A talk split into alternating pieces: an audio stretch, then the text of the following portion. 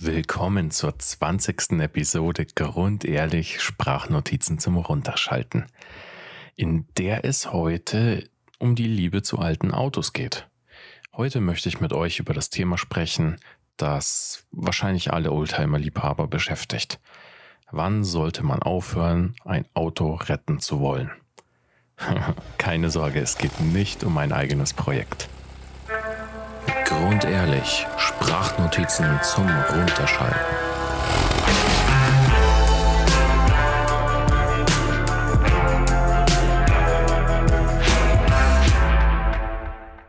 Die Idee zu der heutigen Episode kam besser gesagt von Kai. Kai hat mir auf Instagram ein Reel weitergeleitet von einem Schrottplatzbagger, der mit den Klauen seines Greifarms ein 944 am Dach packte und auf seine letzte Reise in die Schrottpresse ja, brachte. Und da kam die Frage von ihm auf, wann sollte man vielleicht aufgeben und vielleicht ein Auto nicht mehr retten? Ich kenne solche Situationen. Damals in der Studienzeit war ich mit dem Fahrrad oft in Erlangen unterwegs und eines Tages entdeckte ich auf einem Parkplatz vor einem ja, Mehrparteienhaus einen schwarzen alten 911 G-Modell, verbreitert auf äh, Werksturbo-Look. Ja, dieser Porsche stand da verlassen, mit Moos überwachsen, innen schon am Schimmeln Reifen längst platt und ohne Luft. Ich habe mich dann ein bisschen versucht zu erkundigen, ob jemand weiß, wem das Auto gehört oder was es mit dem Auto auf sich hat. Und alles, was ich rausfand, waren aber nur Gerüchte. Manche vermuteten, dass der Besitzer oder die Besitzerin im Gefängnis ist. Manche meinten, es könnte ein Erbschaftsstreit sein. Vielleicht ist es aber auch einfach nur das traurige Schicksal eines verlassenen Projekts, weil die Gesundheit einfach nicht mehr es möglich macht, das Auto zu restaurieren. Ich weiß, wie es ist, so ein altes Auto zu sehen, das rostig und verlassen in einer Parkbucht steht. Und da hat man eigentlich direkt das Bedürfnis, es zu retten. Es ist fast wie eine romantische Verbindung, die man spürt, wenn man in die Augen dieses Autos schaut. Aber seien wir mal ehrlich, manchmal ist es besser loszulassen und weiterzuziehen. Oder doch nicht? Naja, zunächst müssen wir uns mal bewusst machen, dass so eine Restaurierung eines Autos natürlich ein zeitaufwendiger und kostenintensiver Prozess ist. Es erfordert Geduld, natürlich das nötige Kleingeld und die Fähigkeit, mit Rückschlägen umzugehen. Gerade letzteres. Wenn du nicht bereit bist, all dies zu investieren, dann solltest du das Auto besser in Frieden lassen. Genauso auch, wenn du irgendwo anders ein Auto siehst oder einen vermeintlich günstigen Oldtimer erspäht hast auf eBay Kleinanzeigen und Co. Aber selbst wenn du bereit bist, diese Herausforderung anzunehmen, da gibt es immer noch ein paar Dinge, die du berücksichtigen solltest. Wenn das Auto zu schwer beschädigt ist, wenn Teile vielleicht gar nicht mehr verfügbar sind oder für deinen Geldbeutel zu teuer sind oder auch die Arbeit für dich viel zu viel ist, dann solltest du wirklich darüber nachdenken, ob es sinnvoll ist, es zu restaurieren. Aber wir alle, die diesen Podcast hören, äh, sind natürlich auf der anderen Seite, auf der Seite der Unvernünftigen. Und dementsprechend woll, will ich euch nun fünf Gründe nennen, warum es sich vielleicht doch lohnt, ein zunächst aussichtsloses Auto in einem desolaten Zustand doch zu restaurieren. Nummer eins: Die Herausforderung. Es gibt doch nichts Besseres, als eine Herausforderung anzupacken und sich selbst irgendwo zu übertreffen. Wenn alle den Kopf schütteln und sich denken, was hast du dir da angelacht, kannst du es denen beweisen, es geht doch. Das Restaurieren eines Autos, das in einem katastrophalen Zustand ist, erfordert manchmal Kreativität und ja, handwerkliches Geschick. Es erfordert auch eine Menge Geduld und Durchhaltevermögen. Aber wenn du es schaffst, das Auto hinzubekommen in einem halbwegs passablen Zustand, dann erfüllt dich auf jeden Fall ein Gefühl von Stolz und eine innere Befriedigung. Ja, Ein Beispiel für so eine Situation sehen wir, glaube ich, bei meinem Porsche 924S. Für 4000 Euro damals gekauft. Äh, sehr, sehr, sehr viele Leute haben den Kopf geschüttelt. Aber Schritt für Schritt richte ich ihn nun ja, mühevoll her. Und das ist für mich definitiv eine Challenge, eine Herausforderung, teilweise eine Mystery Box, der ich aber langsam, aber sicher gewachsen bin. Und ja, ich glaube, im Frühjahr lässt sich, glaube ich, das Ergebnis äh, sehen. Naja, zweite, zweiter Grund, zweites Argument, ähm, die Geschichte. Jedes Auto hat eine Geschichte zu erzählen ein altes Auto, das in einem ja, restaurationsbedürftigen, mangelhaften Zustand ist, hat vielleicht eine besonders interessante Geschichte. Vielleicht hat es in einem berühmten Film mitgespielt, gehört einem bekannten Prominenten oder, und das ist auch die Möglichkeit, es könnte ein Pressefahrzeug sein. Vielleicht sogar ein Prototyp.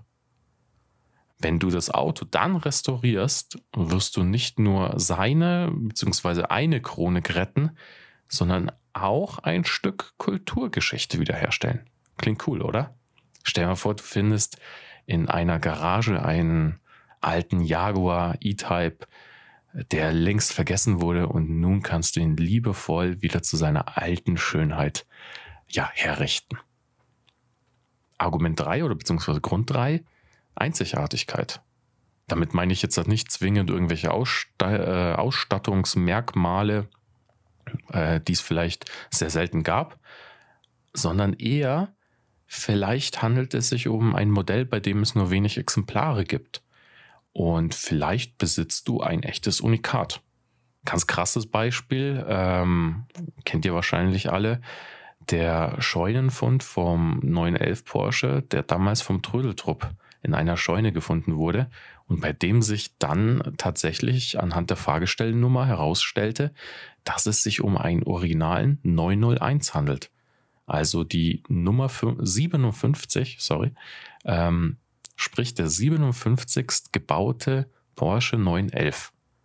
Ich habe damals das Auto vor der Restauration und nach der Restauration im Porsche Museum gesehen und mir dann auch die Dokumentation reingezogen. Wahnsinn.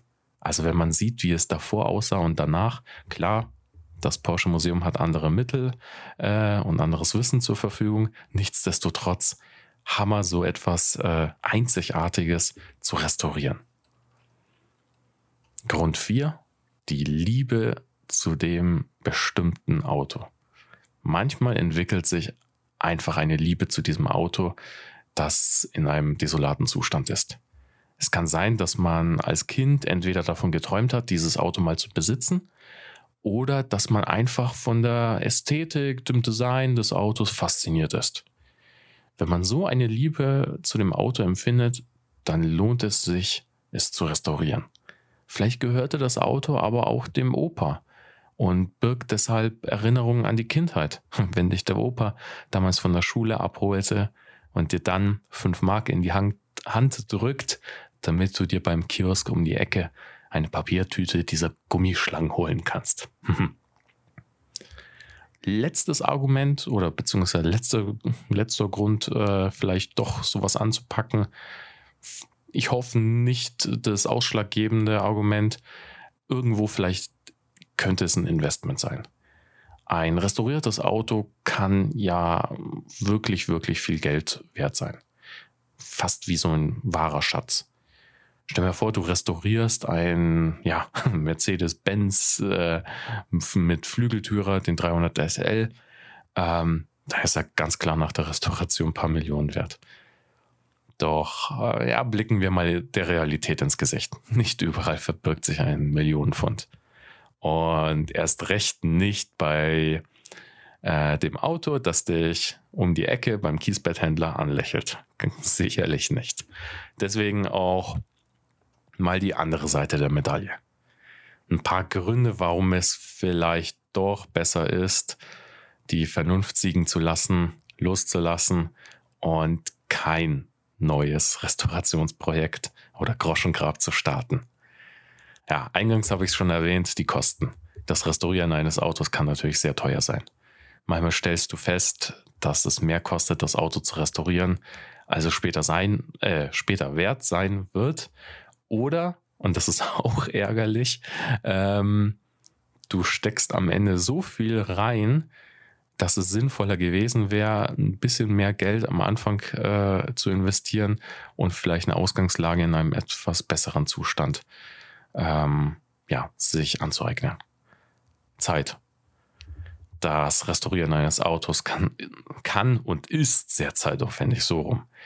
Ähm, manchmal kann es Jahre dauern, bis das Auto fertiggestellt ist. Und auch wenn du denkst, du kriegst es schneller hin, es wird sicherlich länger dauern, als du anfangs veranschlagt hast. Und wenn du keine Zeit hast oder dein Hobby bereits von anderen Fahrzeugprojekten äh, ja, belagert wird, dann ist es vielleicht besser, das Projekt loszulassen und sich auf die eigentlichen Dinge zu konzentrieren, die man schon begonnen hat. Ja, kannst du mit Frustration nicht umgehen, dann ist Grund drei äh, etwas, warum du äh, das Projekt nicht anfangen sollst. So, ein, so eine Restauration kann sehr frustrierend sein. Wenn du auf unerwartete Probleme stößt, äh, wenn Ersatzteile nicht mehr auffindbar sind, wenn das Auto nach Monate, jahrelanger Restauration immer noch nicht so aussieht, wie du es dir vorgestellt hast, dann kann das sehr entmutigend sein. Und sei es vielleicht irgendwie auch ein Alfa Romeo GTV, bei dem du immer wieder eine Roststelle entdeckst und somit die Restauration zum Albtraum wird. Vierter Grund, das kann ich voll nachvollziehen, ähm, Platz. so Autorestauration beziehungsweise ähm, ja, so ein Oldtimer-Projekt benötigt viel Platz. Und wenn du nicht genügend Platz hast, um so ein Auto zu lagern, es zu zerlegen, ähm, dann wird es schwer, mehr als eins zu starten. Ich habe von vielen gehört, die schon am Straßenrand äh, die eine oder andere ähm, Restauration oder Teilrestaurierung ähm, umgesetzt haben.